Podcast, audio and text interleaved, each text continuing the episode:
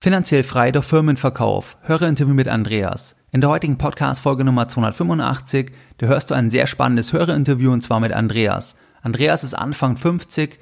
Ich habe ihn im Februar 2019 bei einem Live-Seminar von Geldbrunn in Frankfurt persönlich kennengelernt und Andreas hat eine sehr interessante Lebensgeschichte. Andreas hat sich Anfang der 90er Jahre aus dem Studium heraus selbstständig gemacht, er hat eine Firma mitgegründet und zwar im Bereich der Fernüberwachung von Anlagen. Und er berichtet in dieser Podcast-Folge darüber, wie kam er auf die Idee, wollte er sich schon immer selbstständig machen, wie ist er auch mit dem Risiko umgegangen, wie hat er auch das Ganze damals finanziert. Wir sprechen auch über die schwierigen Phasen und wie lange das eigentlich gedauert hat, bis er wirklich das Unternehmen zum Erfolg geführt hat. Und wir sprechen auch über den Firmenverkauf, das heißt, worüber er dann tatsächlich auch finanziell frei geworden ist. Wir sprechen auch darüber, wie er das Kapital heute anlegt, was seine beste Anlage war, was seine schlechteste Anlage war. Wir sprechen über das Thema Eigenheim und über viele weitere spannende Themen. Viel Spaß bei dem heutigen Hörerinterview. Herzlich willkommen bei Geldbildung, der wöchentliche Finanzpodcast zu Themen rund um Börse und Kapitalmarkt. Erst die Bildung über Geld ermöglicht die Bildung von Geld. Es begrüßt dich der Moderator Stefan Obersteller. Herzlich willkommen bei Geldbildung. Schön, dass du dabei bist. Wir gehen jetzt direkt in das heutige Interview mit Andreas. Das Gespräch ist in München entstanden. Viel Spaß dabei. Ja, hallo Andreas, herzlich willkommen bei Geldbildung. Schön, dass heute ein Hörerinterview und Hörergespräch hier in München stattfindet. Kannst du dich vielleicht ganz kurz für die Hörer vorstellen und auch ein bisschen was zu deinem beruflichen Werdegang sagen, damit die Hörer ein Gefühl haben, wer heute mein Gesprächspartner ist? Ja, hallo Stefan, freue mich hier zu sein. Mein Name ist Andreas. Äh, ich bin etwas über 50 Jahre alt und ähm, ja, von meinem beruflichen Werdegang her, ich hatte mich immer schon interessiert für Dinge, die ich mir nicht erklären konnte und habe dann äh, Elektronik oder Elektrotechnik studiert, weil ich einfach wissen wollte, wie das funktioniert. Und im Laufe des Studiums bin ich dann in eine Branche reingerutscht, äh, so mit Fernüberwachung von Anlagen und Dingen und dort auch quasi mein Leben lang hängen geblieben, habe ja. äh, noch aus dem Studium heraus eine Firma mitgegründet, 1991. Und äh, ja, war die ganze Zeit in dieser Firma Geschäftsführer und habe die Firma jetzt vor gut einem Jahr verkauft, bin aber immer noch quasi an gleicher, leicht veränderter Stelle tätig, also immer noch Geschäftsführer, aber eben auch äh, in, dem, in einem globalen Unternehmen, das eben meine Firma auch gekauft hat, äh, tätig als Entwicklungsleiter. Ja, perfekt. Dann da steigen wir gleich noch näher drauf ein, auch Thema Gründung, ich meine, direkt nach dem Studium ist ja jetzt auch nicht, ich denke, da warst du wahrscheinlich auch eher die Ausnahme, so, wenn du, könnte ich mir vorstellen, da können wir gleich noch drauf eingehen. Vielleicht nur mal ganz kurz, wann bist du das erste Mal auf Geldbildung gestoßen, auf den Podcast? Auf den Podcast bin ich gestoßen vor vielleicht gut zwei Jahren war das, zweieinhalb Jahren, als ich angefangen habe, mich mal mit Geldanlage zu beschäftigen. Wegen Unternehmensverkauf? Ja, das war dann schon langsam absehbar oder mal die Idee war da, das Unternehmen zu verkaufen. Und äh, ja, wenn man Unternehmen verkauft und, und äh, plötzlich mehr Geld hat, als man so gewohnt ist, dann überlegt man sich mal, was man mit dem Geld macht. Ja. Und deshalb habe ich mich angefangen zu informieren und bin immer noch treuer Hörer des Podcasts, freue mich auf jede Folge und äh, okay. bin immer gespannt, wenn eine neue kommt. Ja, das freut mich auf jeden Fall, ja. Nee, perfekt. Ich meine, wir kommen noch zum Thema Geldanlage, aber vielleicht fangen wir chronologisch nochmal an, was du ja angedeutet hast jetzt. Thema ähm, Studium, dass du dich dann direkt selbstständig gemacht hast. Vielleicht wolltest du dich immer schon selbstständig machen oder, oder was war der initiale Punkt, dass du dich selbstständig gemacht hast, direkt nach dem Studium? Ja, das liegt vielleicht in meinen Genen oder ich weiß es nicht warum, aber ich wollte mich immer schon selbstständig machen. Das ist so meine Horrorvorstellung, äh, wäre ein Leben hinter einem Beamtenschreibtisch gewesen.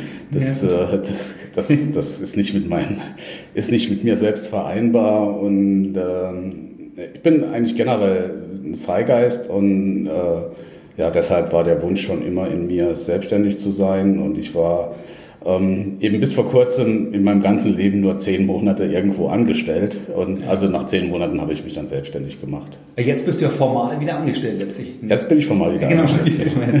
ja, interessant, dass du das immer schon so klar gesehen hast. Aber war das dann im Elternhaus? Waren deine Eltern dann auch selbstständig oder in irgendeiner Form? Oder? Nee, gar nicht. Gar nicht. Also meine Eltern, mein, mein, mein Vater, der... Äh, der ist 1920 geboren, war dann Soldat im Krieg, hatte niemals die Gelegenheit, äh, eine richtige Berufsausbildung zu machen, war Arbeiter in der Stahlindustrie. Meine Mutter war Krankenschwester, aber keiner war selbstständig. Vielleicht mein, mein, mein Großvater, mein Opa väterlicherseits, okay. der, hat, der hatte alle möglichen äh, Geschäfte gegründet und ja. war aber nie erfolgreich am Ende. Okay. Aber er hat es versucht. Ja, das, vielleicht kommt es daher. Oder, oder hattest du irgendwelche Vorbilder als junger Mann, dass du sagst, dass, es gab damals irgendwie, so wie es ja heute jetzt 2019 so mit dem Internet, dass man viel Biografien oder andere verfolgt. Oder kannst du dich erinnern, dass du irgendwie damals irgendein Vorbild hattest? Also ich hatte viel gelesen, weil wir hatten keinen keinen Fernseher zu Hause, was damals vielleicht ein bisschen auch unüblich war. Ähm, aber habe auch Biografien gelesen, aber ich kann mich jetzt nicht erinnern an an ganz bestimmte Menschen okay. oder, oder Vorbilder. Ja. Nee.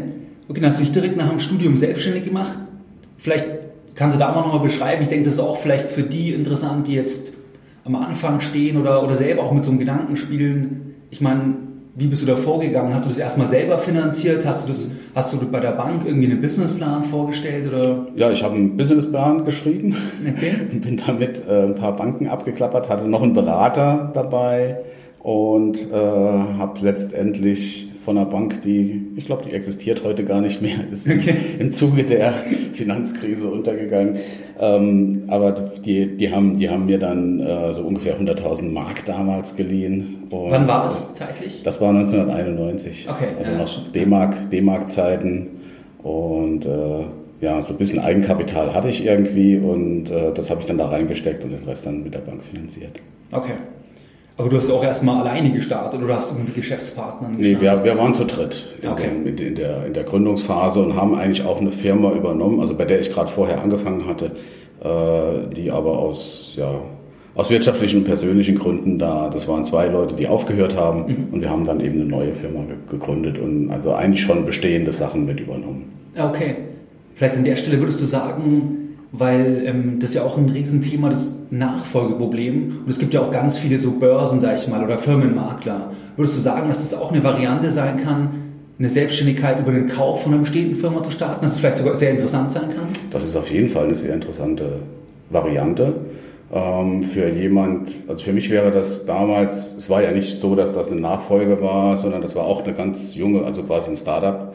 Ähm, Den Begriff kannten wir damals nicht. damals gab es das noch nicht, aber äh, Gründer hieß das damals. Oder äh, man war in einem Technologiezentrum, so sind wir auch tatsächlich angefangen.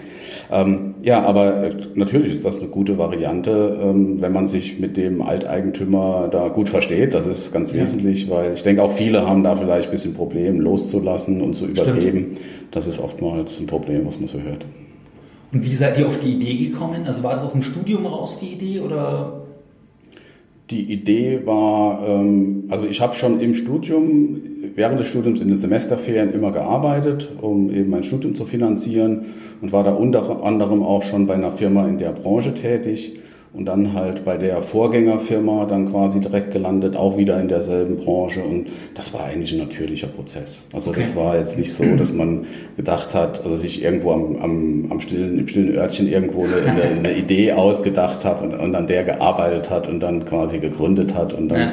das entwickelt hat, sondern ich bin da so reingerutscht, mehr oder weniger und habe halt die Gelegenheit ergriffen. Ja, das, eben. das ist der Fall. Aber hast du dir irgendwann mal ganz am Anfang, weil das sehe ich heute manchmal, dass Gedanken gemacht, was ist, wenn das irgendwie nicht klappt? Weil ich meine, du hast ja das Geld privat aufgenommen, denke ich mal. Ja, klar. Du musst ja privat haften auch. Ja, ja. Also das, das, das war natürlich immer, da steht immer irgendwo im Hintergrund die Frage, was passiert, wenn es nicht klappt.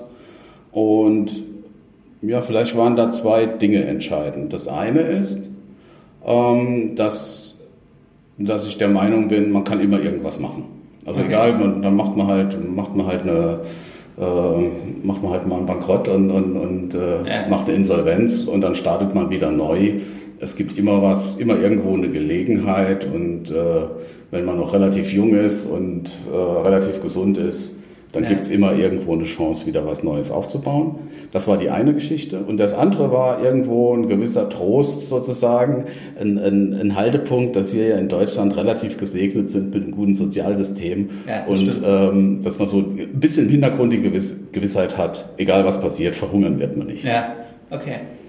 Ja, das ist interessant, weil ich denke, dass das ja... Ähm wenn man dafür unterschreibt dann oder den Kredit aufnimmt, eben dann überlegt man sich das ja vielleicht auch mal, was dann wäre quasi, falls es nicht klappt, wobei man sollte ja davon ausgehen, dass es klappt natürlich. Natürlich, aber man weiß es nie. Also es ist immer ein Risiko dabei und das Leben wird dadurch auch würziger mit Risiko. Ja, auf jeden Fall. Und was würdest du sagen, waren deine die größten Herausforderungen jetzt während der Selbstständigkeit? Ich meine, bis jetzt zum Unternehmensverkauf vor zwei Jahren, hast du gesagt? Ja, vor anderthalb Jahren etwa. Vor anderthalb Jahren, was, was waren so die größten Herausforderungen? Weil du hast mir schon mal gesagt, das war ja nicht, ich sag mal, wie ähm, linear dass alles wie am Schnürchen gelaufen ist, sondern es gab ja auch mal schwierige Phasen. Ja, es gab sehr schwierige Phasen. Also unser, unser quasi unser gesamtes Portfolio in der Anfangszeit war auf einen Dienst von der damaligen Bundespost oder war es schon Telekom, ich weiß gar nicht mehr genau, aufgebaut, der dann aber relativ schnell eingestellt wurde einfach. Und wir äh, hatten also sehr viel Geld investiert und das war auf einmal nichts mehr wert, weil, weil der Kunde weggefallen ist. Weil der, die Technologie, die Grundlage also, okay. weggefallen ist. Also es ist ungefähr so, wie wenn ja heute jemand was fürs Internet entwickelt und einfach auf einmal gibt es kein Internet mehr.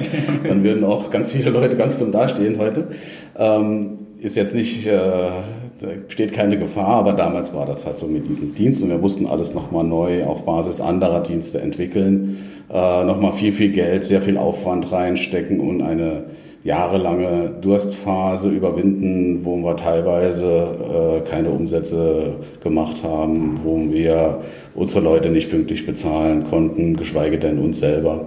Ja. Äh, also das waren schon harte Zeiten damals. Auch damals kam noch bei mir persönlich dazu, hatte gerade eine, eine Familie gegründet und das macht es dann auch nicht einfacher, wenn ja. man noch verantwortlich ist äh, in der Familie für mehr Leute. Als sonst. Hast du da mal überlegt, bei den ähm, schlimmsten Phasen, dass du mal sagst, du suchst irgendwie eine Anstellung oder du willst irgendwie raus oder hast du gesagt, ich mache es um jeden Preis immer weiter?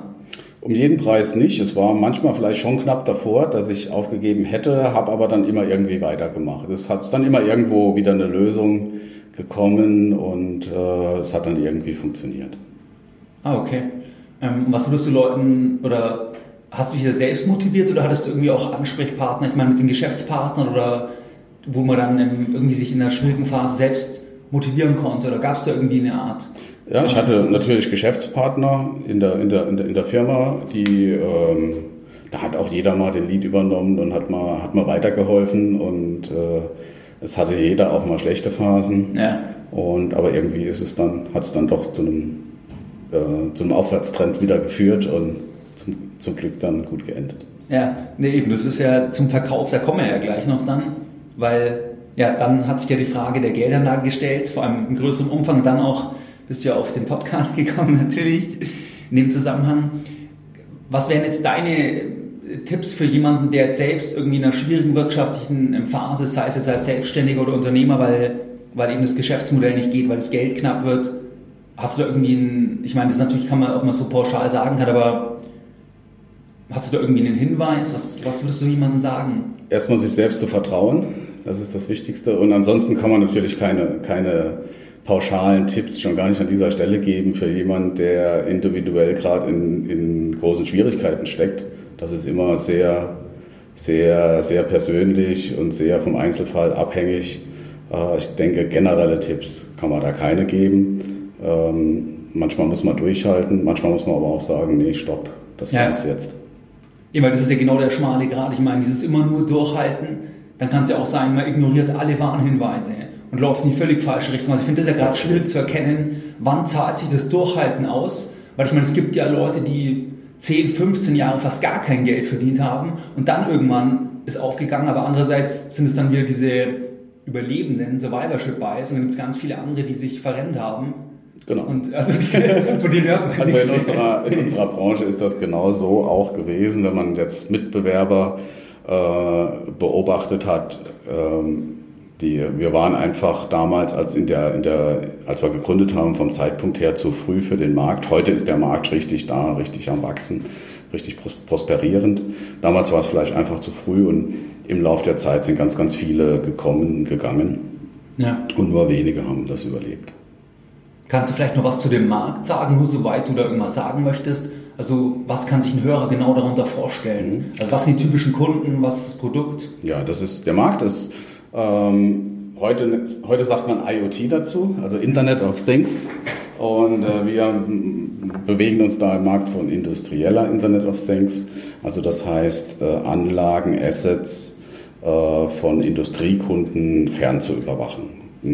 Im häufigsten Fall, häufigster Anwendungsfall, und das ist vielleicht auch das schönste Beispiel, das sind Tanks. Also Tanks fernüberwachen, die irgendwo stehen, die irgendwo wieder befüllt werden müssen oder geleert werden müssen, wenn es Abfalltanks sind. Und ähm, da spielt dann die Logistik eine große Rolle, die zu mhm. optimieren. Wie plane ich eine Route von einem LKW, um das optimal zu gestalten und so weiter. Und dazu muss ich natürlich den Füllstand jeweils wissen. Und äh, das ist zum Beispiel ein Wert, den wir dann übertragen. Da gibt es dann kleine Geräte mit Batteriebetrieb, die laufen mittlerweile zehn Jahre und senden regelmäßig den Füllstand von so einem Tank.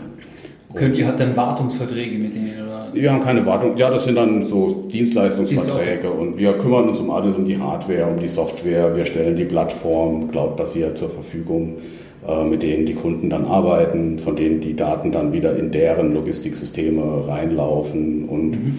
äh, noch weitere Datenanalyse gemacht wird und so weiter und so fort. Okay, und ähm, kannst du noch was sagen, nur zur Größenordnung, also wie viele Mitarbeiter jetzt im Verkaufsfall, nur größenordnungstechnisch waren das circa? Waren circa 30 Mitarbeiter. Okay, ja. Weil da kommen wir ja gleich noch dazu, dass ja, du in den 90er Jahren ja die Firma gegründet hast. Dann gab es viele schwierige Phasen, wo wir gerade darüber schon gesprochen haben. Und dass ja dann auch der Exit kam. Und ähm, ja, also vielleicht können wir da gleich mal einsteigen, den Verkaufsfall. Also war das der Plan? Also hast du schon irgendwie zehn Jahre vorher mal überlegt, irgendwann will ich das verkaufen? Oder, oder wie bist du überhaupt auf die Idee gekommen? Oder kam es von außen, dass euch Leute angesprochen haben, respektive die kaufende Gesellschaft, dass sie Interesse hat? Oder, oder wie kam die Idee zum Exit? Ja, es kam, äh, das kam auch so mit der Zeit. Also einmal von unserer Seite her, also hatte noch einen Hauptpartner in der, in der Firma, der kam eigentlich zuerst mit der Idee und hat gesagt, also er, hat, er kann sich vorstellen, in den nächsten Jahren äh, ja. die Firma zu verkaufen. Er will zum Golfen, oder? So ungefähr. und äh, die, die relativ zeitgleich oder innerhalb kurzer Zeit kam dann eigentlich auch ein Interessent, der uns kaufen wollte. War jetzt allerdings nicht der, der uns dann nachher letztendlich gekauft hat. Äh, aber der, der, der uns, oder die Gruppe, die uns letztendlich gekauft hat, die, äh, das war ein Kontakt über LinkedIn. Also okay. jemand hat mich über LinkedIn mal äh, angepinkt sozusagen, Kontakt aufgenommen. Ich war, kam gerade von einer von einer Ausstellung in New Orleans und ja. saß schon im Flugzeug und habe dann die Message gekriegt und das war der erste Kontakt. Aber war das dann ein Firmenbroker oder, oder war das selbst von der kaufenden Gesellschaft jemand? Von der kaufenden Gesellschaft. Das war eine, also hinter der ähm, Firmengruppe, die das gekauft hat, steht eine Beteiligungsgesellschaft okay. und es war jemand von der Beteiligungsgesellschaft. Okay, dann im, aber die wussten ja nicht, das war ja eigentlich so gesehen ein Cold Call dann eigentlich. Das war ein Cold Call, ja. genau, genau. Aber da sieht man, Social Network, äh, Networks funktionieren doch manchmal. Ja, hat, hat funktioniert.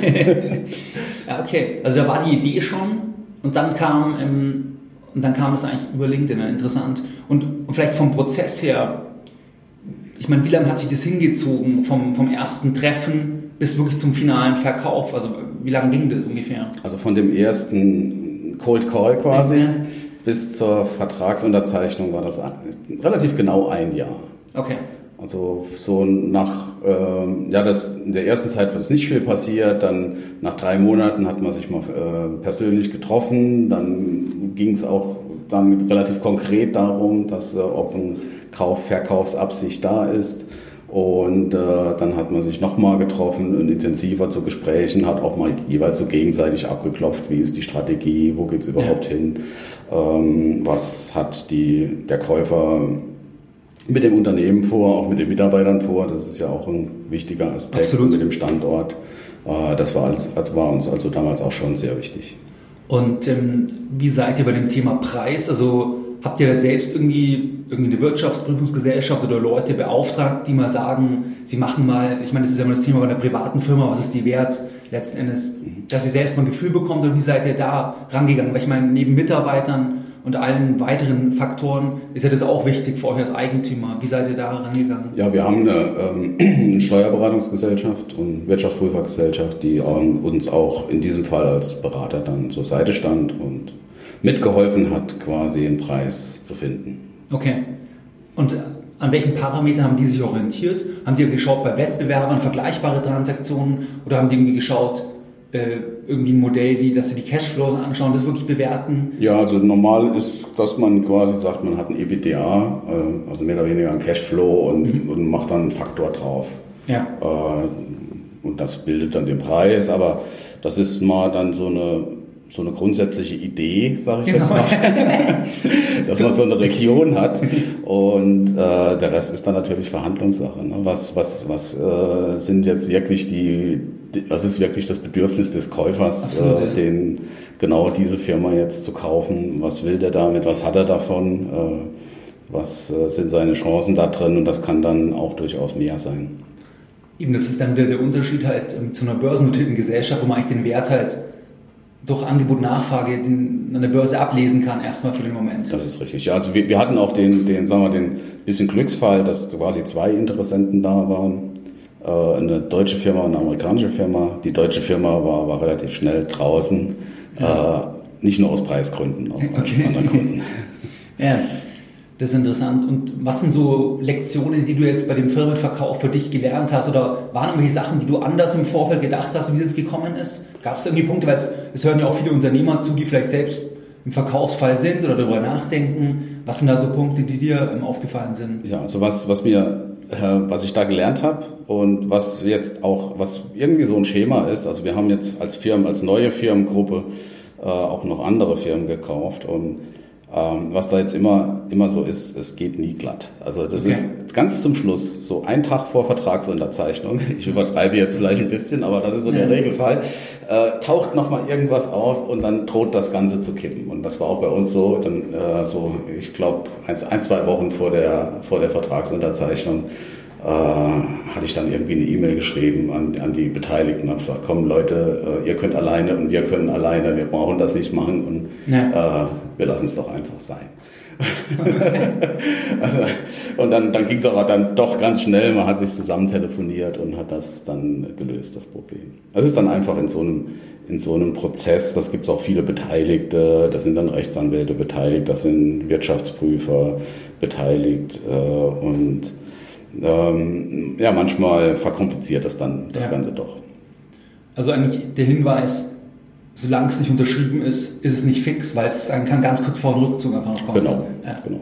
Nicht das schon verplanen vorher. so, so ungefähr, genau, das ist ein guter Tipp.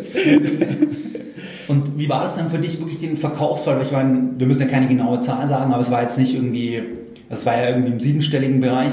Ähm, wie war der Verkaufsfall dann, also wie hast du das erlebt, wo du wirklich das Geld aufs Konto bekommen hast dann? Also hast du gesagt, jetzt hat sich alles verändert, ähm, weil ich denke, so wie du es beschrieben hattest, so einen großen Betrag auf dem Privatkonto hattest du ja vorher nie. Nee, hatte ich nie. Äh, aber es hat sich eigentlich nicht so viel verändert. Also für mich ist es so, dass ähm, dadurch, dass ich immer selbstständig war, habe ich keine, keinen, keinen Rentenanspruch, also an die, an ja. die, an die äh, Rentenversicherung, an die staatliche. Wobei zehn Monate hast du einbezahlt. Ja, das reicht aber nicht. Ich habe dann gelernt, man muss mindestens fünf Jahre einbezahlen. Also ich habe jetzt dann mittlerweile, glaube ich, zwei Jahre schon und drei Jahre brauche ich noch, um überhaupt was zu kriegen, aber das wird dann auch nicht viel sein. Ähm, also von daher ähm, ist das meine Altersvorsorge und die, der, ähm, also das und mit dem, mit dem Geld gehe ich auch verantwortlich um ja. und von daher hat sich jetzt eigentlich auch nicht viel an meinem Lebensstil geändert. Ähm, das ist alles gleich geblieben. Aber vom Sicherheitsgefühl, dass du irgendwie das Gefühl hast, jetzt bist du durch, jetzt kann dir nichts mehr passieren oder? Das ist natürlich klar. Also man hat eine gewisse äh, Sicherheit, ja. eine gewisse Ruhe, man ist, man ist, man fühlt sich freier. Ja. Das auf jeden Fall. Hast du mal überlegt, ähm, dann aufzuhören zu arbeiten? Weil ich meine, jetzt arbeitest du ja wieder dort letztlich. Jetzt arbeite ich wieder und sogar als Angestellter, was ich ja nie wollte. Genau, ja, aber das ist gut für die Rentenansprüche. Das ist gut für die Rentenansprüche, genau. Wenn ich durchhalte. aber ähm, ja, das, äh, ich, hatte, ich hatte wirklich Bedenken, muss ich ganz ehrlich sagen. Ich hatte Bedenken, ob ich als ob ich, ob ich das, ob ich dazu fähig bin, als Angestellter zu arbeiten. Du meinst mit Weisungen umzugehen? Ja, zum Beispiel. Und also nicht mehr so, ja, ich war ja vorher auch nicht ganz so frei, weil ja. man, man ist ja in einem Team und äh, so diese alte, sage ich jetzt mal, althergebrachte patriarchalische Firmenführung, ja. die hat man heute eh nicht mehr so. Ich weiß nicht, ob es das noch gibt, vielleicht noch ganz vereinzelt, ja. aber in unserer Branche eigentlich nicht. Und ja, also da, also ich hatte schon, ich hatte schon ein bisschen, bisschen Angst nicht, aber ich war mir unsicher, ob ich das, ob ich das irgendwie packe oder ja. ob ich damit Schwierigkeiten habe. Ähm, war dann aber selber überrascht, dass es mir sehr, sehr viel Spaß macht heute. Ja. Also ich gehe unglaublich gerne arbeiten und äh, arbeite unheimlich gerne mit dem, mit dem Team zusammen. Auch gerade das äh, Internationale gefällt mir sehr, sehr gut. Jetzt mit USA wahrscheinlich viel. Mit, mit, ja. mit USA, bin, bin viel in USA, ähm, steht auch die Überlegung an, oder die ist sehr konkret, dass ich mal für ein, zwei Jahre mit Familie ja. nach USA gehe und dort äh, quasi vor Ort arbeite. Also das sind alles Möglichkeiten und äh, auch das, das, das Lernen fasziniert mich. Also ich lerne unheimlich viel durch die ja. Zusammenarbeit mit der anderen Businesskultur. Ähm, und allein schon die Sprache und, äh, ja. und auch sonst die Kultur. Also das, das ist unheimlich viel, was man da, äh, was, oder was, was ich da für mich rausziehen kann, was ich da lernen kann. Und das macht einfach Spaß. Okay, interessant. Also du hast nicht sofort dann irgendwie gesagt, nie wieder arbeiten. Ich habe mir, ich, hab mir tatsächlich überlegt, was, was passiert, wenn, wenn das Ganze schief geht. Ja. Und ähm, aber dann hilft natürlich auch wieder, wenn man die Mittel hat, um zu sagen, gut, ich kann nicht in ganz tollem Luxus leben, bis ich 100 bin, aber es reicht. Ja, genau. Eben, das ist auf jeden Fall, es beruhigt auf jeden Fall.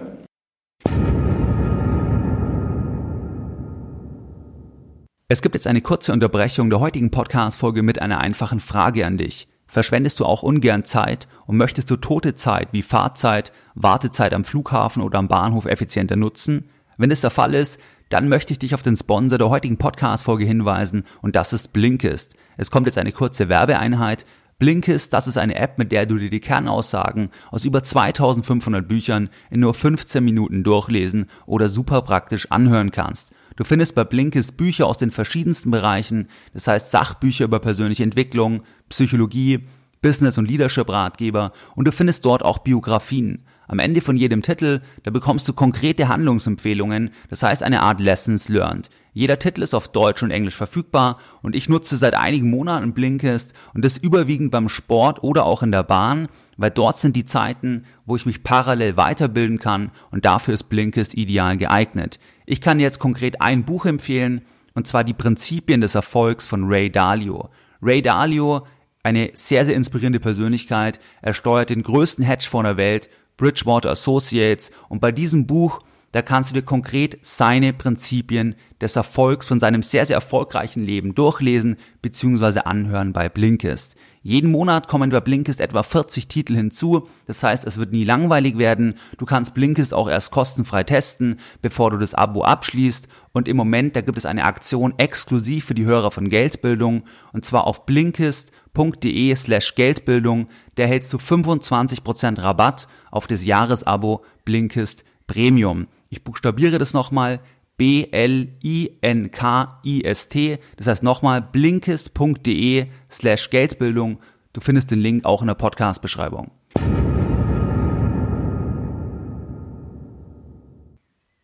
Und wenn wir jetzt zum Thema Firmenverkauf, ähm, das war der Zeitpunkt, wo du jetzt wirklich einen großen Betrag hattest. Vielleicht, wenn wir nochmal zurückgehen, ähm, generell das Thema Eigenheim. Du hast ja, glaube ich, dich entschieden für ein Eigenheim.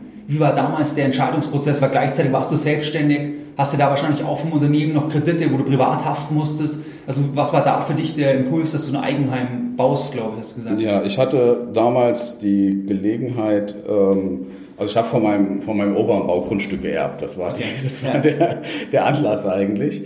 Und äh, war aber jetzt, ähm, ja, die Firma war Beruf, war nicht sehr, noch, noch, noch eben gerade in einer, sogar in einer schwierigen Phase. Ähm, aber ich hatte das, das, Baugrundstück und irgendwie hat auch damals jeder erwartet, so Anfang 30, da baut man ja. eben. und äh, das Wann war das hat, dann zeitlich? Das war 98. 98. Also so sieben ja. Jahre nach, nach Firmengründung. Ich war so Mitte 30. Und die, die ähm, ja, ich wusste aber, was ich auch vielleicht so ja, selbe Motivation wie dieses nie Beamten sein wollen. Ich wollte auch nie so ein normales Haus bauen. Und dann war jetzt aber gerade in der, der Zeit, Ähm, das Baugrundstück in einem Baugebiet war, wo sehr, sehr, wo man sehr frei war mit Bauen. Und in dem Technologiezentrum, wo wir damals ja. waren mit der Firma, war, eine, war auch so ein, so, ein, so ein Gründerbereich, wo dann Leute, die ganz frisch von der Uni kamen oder so, so ein Büro zur Verfügung gestellt bekommen haben ähm, so ein Inkubatorbereich. Ja. Und da stand auf einmal dann, bin ich immer vorbeigegangen durch den Flur, wo diese Büros waren und da stand äh, so ein Schild dran, Passivhaus AG. Und dann habe ich da mal geklopft und habe okay. mich da vorgestellt. Nach, nach dreimal Klopfen war auch einer da, mal nach drei Versuchen. Und äh, ja, dann habe ich eines der ersten Passivhäuser gebaut, okay. in, also zumindest mal in unserer Region mhm. im Südwesten. Und äh, das eben, das hat mich fasziniert von der Technologie her, dass man quasi keine Heizung mehr braucht ja. für ein Haus und dass es äh, trotzdem mit minimaler Technologie ähm, funktioniert. Und das, das hat mich fasziniert und deshalb habe ich das eigentlich hauptsächlich umgesetzt. Aber dann war ich, dass du das Grundstück hattest und das gesellschaftlich das auch eigentlich äh, normal war halt letztlich. Das war schon auch mit ein Treiber. Das war absolut ein Treiber. Also von einem, von einem ähm, finanzoptimierten Standpunkt aus äh, hätten wir es vielleicht nicht gemacht. Ja, weil, weil du hast ja gesagt, dass da auch, auch wenn die Firma schon einige Jahre gab, war das ja noch nicht so, dass es alles so einfach war, dass man sagen kann, das kann ich mir jetzt locker leisten. Nee, nee, also es wurde dann halt über Bank finanziert alles, aber ähm, ja, es hat dann geklappt auch, aber die, die äh, wie gesagt, von einem, von einem äh, Finanzstandpunkt her war das sicherlich nicht die optimale Entscheidung. Ja. Und wann würdest du sagen, hast du dich das erste Mal mit Geldanlage beschäftigt? Ich meine, ganz präsent durch den Exit. Aber war das vorher schon mal ein Thema? Natürlich war das vorher schon. Schon quasi mit der Firmengründung oder ganz am Anfang äh, habe ich eine, eine, nicht so die ganz guten Entscheidungen getroffen, aber angefangen mit, mit, äh, mit, mit äh, Altersvorsorge quasi mit mehr oder weniger äh, Rentenversicherungen ja. oder Lebensversicherungen auf Rentenbasis oder genau. sowas äh, und habe da in kleinerem, aber auch durchaus steigendem Maße schon investiert. Ja. Okay, das hast du von Anfang an eigentlich gemacht dann letztlich. Das habe ich von Anfang an gemacht, aber heute würde ich das auch nicht mehr machen. Also das zählt zu den schlechteren Investments. Okay. ähm, die, die Gebühren sind da einfach exorbitant hoch und äh, wenn man sich die, die Wertentwicklung anschaut, dann hätte man mit, äh, ja, mit Selbstgeldanlegen viel, viel mehr ja. erreicht. Eben, aber ich meine, es gibt über 90 Millionen Lebensversicherungsverträge. Also das ist schon extrem. Ja, das wird einem auch leicht gemacht. Also das, da muss man sich nicht drum kümmern. Die kriegt man angetragen und von guten Beratern empfohlen, denen ja. man dann auch erstmal glaubt, weil man keine anderen hatte. Damals gab es noch keinen Podcast, den man, den man dazu hören konnte. Und äh, ja, deshalb auch aus Zeitmangel. Also die viele, vielleicht viele Hörer des Podcasts, die denken sich vielleicht auch, ja, warum machen, die nicht, machen das nicht mehr Leute, sich selber um ihre Geldanlage zu ja. kümmern? Und ähm, ja, wenn man, wenn man halt äh, mitten im Berufsleben steckt, noch gerade eine Familie gegründet hat und vielleicht noch ein Haus gebaut hat, hat man einfach keine Zeit dafür. Genau, dann dass man froh, wenn irgendwie einer, den man vielleicht aus dem Umfeld kennt, vom, was ich, vom Sportclub oder Fußballverein, der dann noch das anbietet, dass so, er das gleich übernehmen kann. Ja, ja, so, kennt man eh. So ungefähr war das dann auch. also ein ehemaliger Schulfreund von mir, der war Versicherungsmakler. ja, so ist das halt. Das ist ja eh bei den Vertriebsgesellschaften, äh, da kann ja, also bei Strukturvertrieben, da kann ja jeder anfangen, weil das Wichtigste ist das Sozialkapital. Weil der Hebel von denen ist letzten Endes, dass die sagen, telefonier deine Freunde ab. Also nicht das Know-how, was du mitbringst, sondern in erster Linie ist eben dieses Sozialkapital, was eigentlich, also ich finde es aus Unternehmenssicht ja einen interessanten Ansatz letzten Endes, weil die ja sagen, ähm, Vertrauen ist das Wichtigste und wenn du das an die Leute anbietest, die dich eh kennen, und wir kommen dann daran, das ist eigentlich genial letztlich aus ja, Unternehmenssicht. Klar, klar, das ist ein guter Hebel. Auf jeden Fall. Was würdest du dann sagen, waren das dann die schlechtesten Geldanlagen? Also jetzt irgendwie die Rentenversicherung oder hast du noch irgendwie was, wo du mal, wo dir in Erinnerung geblieben ist, wo du mal richtig Geld ja, falsch gibt, angelegt hast? Es gibt schon, gibt schon schlechte Geldanlagen, aber ich würde, also ich bereue keine. So. Okay. Also selbst die, die, die, die nicht mit den, mit den Versicherungen. Irgendwie ähm, passt das dann schon und gibt natürlich auch Geldanlagen, da hat man mal in eine Firma investiert oder eine Firma gegründet, die dann nichts geworden ist ja. oder so auch. Und ähm, das Geld war dann weg. Also das sind dann die schlechteren Geldanlagen, aber die bereue ich auch nicht, weil äh, wenn man es nicht probiert, dann hat man auch keinen Erfolg. Also, ja, ähm, stimmt. Hängt, ähm, Erfolg hängt immer mit Risiko zusammen. Ja. Und was würdest du sagen, war, war deine beste Geldanlage? Ja, letztendlich die Firma. Die Firma, ja, eben. Also damals die, auf die 100.000 Mark Kredit. Ja, wir haben dann noch, wir mussten dann schon noch ein bisschen mehr nachschießen und es war dann schon noch schwierig zwischendrin. Zwischendrin hatten wir auch mal noch eine, äh, ja, eine mehr oder weniger halbstaatliche äh, Wagniskapitalfinanzierung mit drin, die wir dann auch wieder zum Schluss nochmal relativ teuer rausgekauft haben. Aber es hat sich dennoch gelohnt. Was würdest du sagen zum Thema ähm, Konzentration versus Diversifikation? Ich sag mal, wenn man anfängt, also wenn man, wenn man im Prinzip noch gar kein Vermögen hat und dann diversifiziert man, dann hat man natürlich auch das Thema, dass die Rendite halt gedeckelt ist.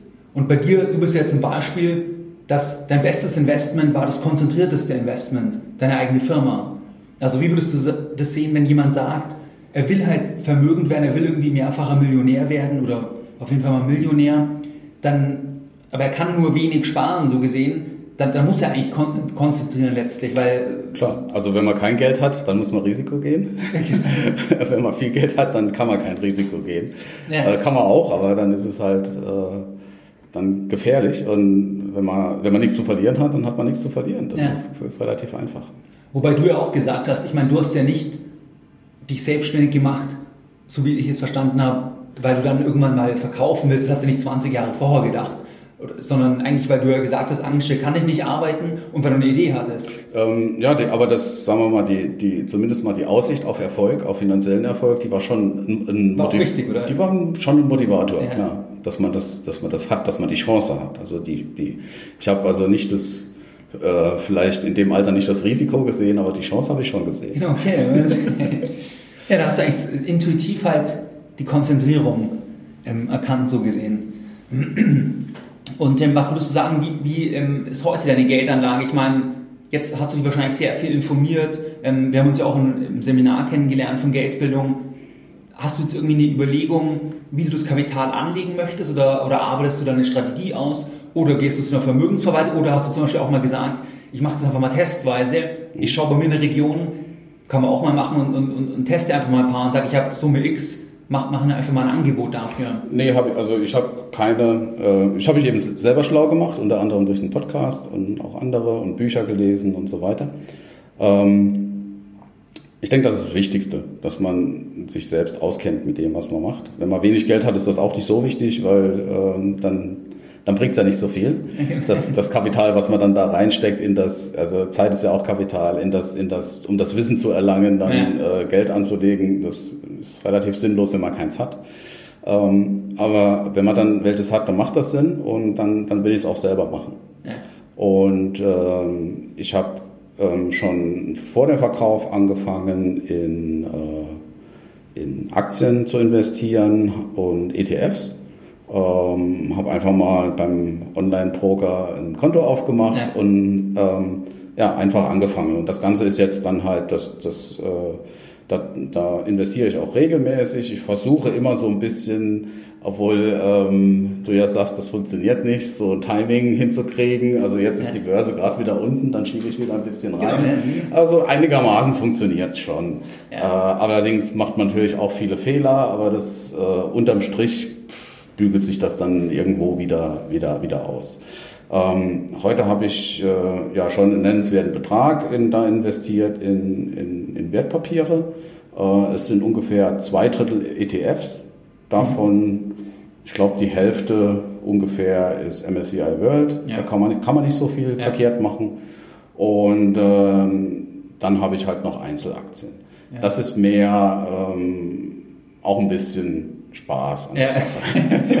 also, um ganz ehrlich zu sein, mit dem, der MSCI World ja. ist, wenn man die, den Schnitt von den Einzelaktien nimmt, ist der MSCI World besser ja, als meine Aktienanlagen und meine Entscheidungen, die ich da getroffen habe. Aber ich bin ja da am Anfang und vielleicht ähm, kann man sich da auch noch bessern.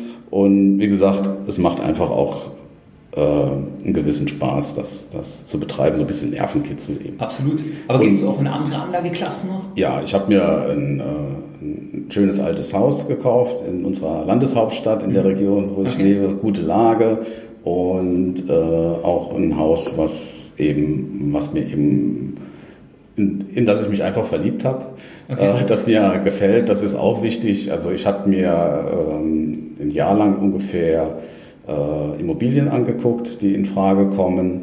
Ähm, habe auch noch eine kleinere eine Wohnung gekauft und sowas und noch ein Grundstück nebendran, neben dem Haus. Aber so im Wesentlichen muss das auch für mich irgendwas sein, wo ich ein gewisses, ein gewisses Herzblut reinstecke. Aber ist das als Kapitalanlage erstmal gedacht oder auch, dass du selbst irgendwann reingehst? Nee, nee, ja, reine Kapitalanlage. Reine Kapitalanlage, okay. Ja, also ich wohne da, ich wohne immer noch in dem Haus, das ich gebaut habe. Okay. und das gefällt mir auch gut und da will ich auch gar nicht weg.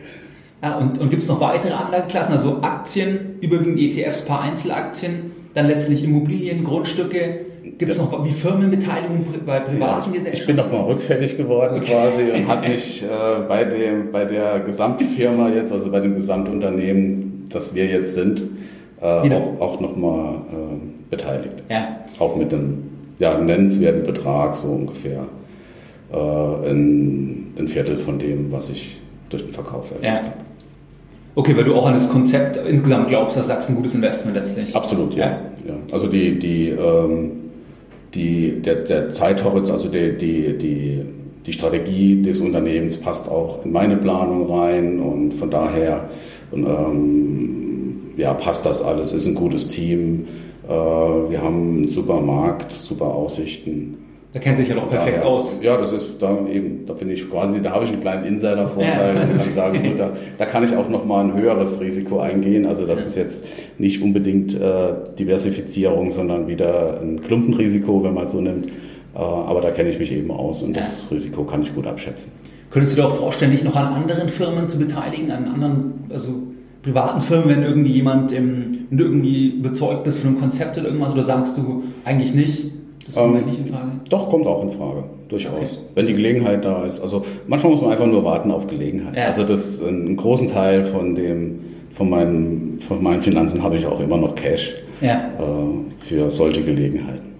Immer, aber dann ähm, lässt du auch, oder, oder wie siehst du das Thema, wenn man jetzt, wir sprechen ja jetzt in 2019, Anfang Juli 2019, ich meine, seit der Finanzkrise in den letzten zehn Jahren da sind die Immobilienpreise und die Aktienpreise, wenn man das historisch anschaut, das ist schon weit überdurchschnittlich. Das heißt jetzt nicht, dass es ja jetzt unbedingt fallen muss, aber gleichzeitig kann man jetzt wie in Berlin oder wir, wir sitzen ja jetzt in München, das, das wird nicht in den nächsten zehn Jahren wieder so sein, weil ich, ganz im Himmel kann es ja auch nicht wachsen dann. Also wie siehst du da das Thema Cashquote? Bist du jetzt eher vorsichtiger, dass du sagst, du, du lässt eher einen größeren Teil auch wirklich in Cash, weil du einfach mal abwartest? Ähm, oder, oder wie siehst du das Thema, ähm, dass eben alles so gut gelaufen ist in den letzten zehn Jahren? Ja, da ist natürlich eine, gewisse Gefahr drin, aber ähm, weder du noch ich noch irgendjemand anderes kann in die Zukunft schauen. Das ist richtig. Ja. Und von daher wissen wir das einfach nicht und müssen halt ganz klassisch, aber vorher wusste das auch keiner. Also ja, vorher, vor, jemand, der vor 20 Jahren vor dieser Situation gestanden hat, der wusste das genauso wenig, ja, genau. wie wir das heute wissen. Von daher ändert sich da äh, relativ wenig. Äh, klar haben wir heute die Situation, dass es äh, quasi keine Zinsen gibt. Ähm, aber das ändert auch nichts an der Geldanlage. Dafür gibt es auch relativ äh, wenig Geldentwertung, Inflation und man muss immer gucken, wo man eine gute Gelegenheit hat, denke ja. ich. Okay. Und ähm, hast du irgendwie noch einen Aspekt zum Thema Anlage, was du mit den Hörern teilen möchtest? Weil sonst wären wir eigentlich auch schon, also könnte man noch mal schauen im Thema Ratschläge, wenn du noch mal 30 wärst, aber oder hast du noch irgendwie ein Thema beim Geld, wo du sagst, was du vielleicht jungen Hörern raten würdest oder ja, oder irgendwas, wo du sagst, ist wichtig? Ähm, wichtig ist, dass jeder auf sich, erstmal auf, auf sich selbst vertraut, auf sein eigen, eigen, eigenes Kapital, nämlich sich selbst. Ähm, Humankapital. Humankapital, genau. Das ist ein ganz wesentlicher Faktor. Gerade wenn man jung ist, ist das eigentlich ja das meiste, was man hat. Und äh, darauf zu bauen ähm, und da muss jeder seinen, seinen Weg eben selber finden. Es gibt Leute, die sind glücklich, äh, angestellt zu sein ja. und äh, eine relativ hohe Sparquote zu haben und vielleicht damit zum Ziel zu kommen. Andere sagen, nee, ich gehe volles Risiko, mache mich selbstständig. Das sind die, die Menschen einfach sehr unterschiedlich und ja. das ist auch gut so. Absolut, wenn jeder gleich wäre, wäre es auch langweilig. Eben. Und was würdest du sagen, wenn, wenn du jetzt mit dem Wissen, mit der Erfahrung von heute, wenn du jetzt nochmal 30 wärst vom Alter, was würdest du dir selbst raten oder was hättest du anders gemacht? Oder würdest du sagen, alles nochmal genauso? Oder? Alles genauso sicher nicht. Man hat so seine Fehler gemacht, über die man vielleicht auch jetzt hier an der Stelle gar nicht sprechen will. wir sind nur unter uns. Ja, wir sind unter uns, ja. Vielleicht wird man extra dazu. ähm, die, deshalb erzähle ich da nichts. also manche Fehler wird man vielleicht nicht mehr machen, ganz klar. Sehr gut. Und ähm, ich weiß nicht, du verfolgst ja den Podcast seit, seit zwei Jahren. Hast du irgendeine Folge, die dir spontan einfällt, irgendwas, wo dir in Erinnerung geblieben ist, die du irgendwie besonders unterhaltsam fandest, wo irgendwie was ein Hinweis war, der dir persönlich wirklich weitergeholfen hat? Kannst du dich an irgendeine Folge oder thematisch erinnern? Oder? Nee, ich habe keine, hab keine spezifische Folge. Aber okay. ich finde, den Podcast, der hat ein Alleinstellungsmerkmal auf jeden Fall, weil er ähm, ja, sehr fokussiert äh, darauf ist, auf nicht nur auf Geldanlage, sondern was ich das Besondere finde, ist auf ein gewisses Mindset, ja. was man dazu braucht. Und das ist eigentlich das Wesentliche. Also es ist nicht das Wesentliche, ob man in, in welche Aktien man jetzt genau investiert oder äh, eine Aktienanalyse oder ob ETF jetzt besser ist als, als ein gemanagter Fonds oder, ja. oder Aktien oder ob man vielleicht doch lieber in Immobilien investiert. Ähm, das Mindset hinten dran, dass man eben eine gewisse Gelassenheit auch hat und eben nicht voraussehen kann, was passiert ja. und auch nicht ähm, jedem glaubt, der erzählt, er, er, er wüsste das. Ja, das ist das, eigentlich ein ähm, Knockout-Kriterium. Also klar, für mich ist es immer ein Disqualifizierungskriterium, wenn einer, wenn einer im Prinzip nicht sagt, was man nicht wissen kann. Das ist eigentlich ein Gegenargument. Eben. Also weil, weil, weil das zeigt, er ist entweder glaubt er selber, er ist zu weit im Marketing drin, oder er traut sich das nicht zu sagen, weil es eigentlich die Menschen erwarten. Genau. Aber das Ehrlichste, das sehen wir dann wieder bei so Leuten wie Warren Buffett oder so, die dann halt sagen, sie haben keine Ahnung. Genau. Und das finde ich dann, da gibt es aber nicht so viele, weil eben die Presse, die Presse oder die Menschen, die sehnen sich danach, dass halt einer sagt, so ist es, eindeutig so ist es. Genau. Und meistens ist es so, dass also gerade so also gerade die Presse ist eigentlich schon immer hinten dran. Da ist Absolut. meistens schon, schon irgendwie, da geht schon wieder in die andere Richtung. Wenn die schreiben, die Börse geht runter, dann geht sie gerade schon wieder hoch. Also das ist, äh, ist, ist dann lustig anzuschauen auch. Und äh, also dieses, die Vermittlung dieses Mindsets, das, ja. das finde ich das Tolle an dem, an, dem, an, dem, an dem Podcast generell. Und das zieht sich so als roter Faden für mich eben durch die ganzen Folgen eben auch durch. Okay, perfekt, Andreas. Muss ich sagen, dann vielen Dank für das Gespräch. Ja, danke Stefan und alles Gute für deinen Podcast weiterhin. Dankeschön. Mehr Informationen zu Themen rund um Börse und Kapitalmarkt findest du unter www.geldbildung.de. Und immer daran denken, Bildung hat die beste Rendite.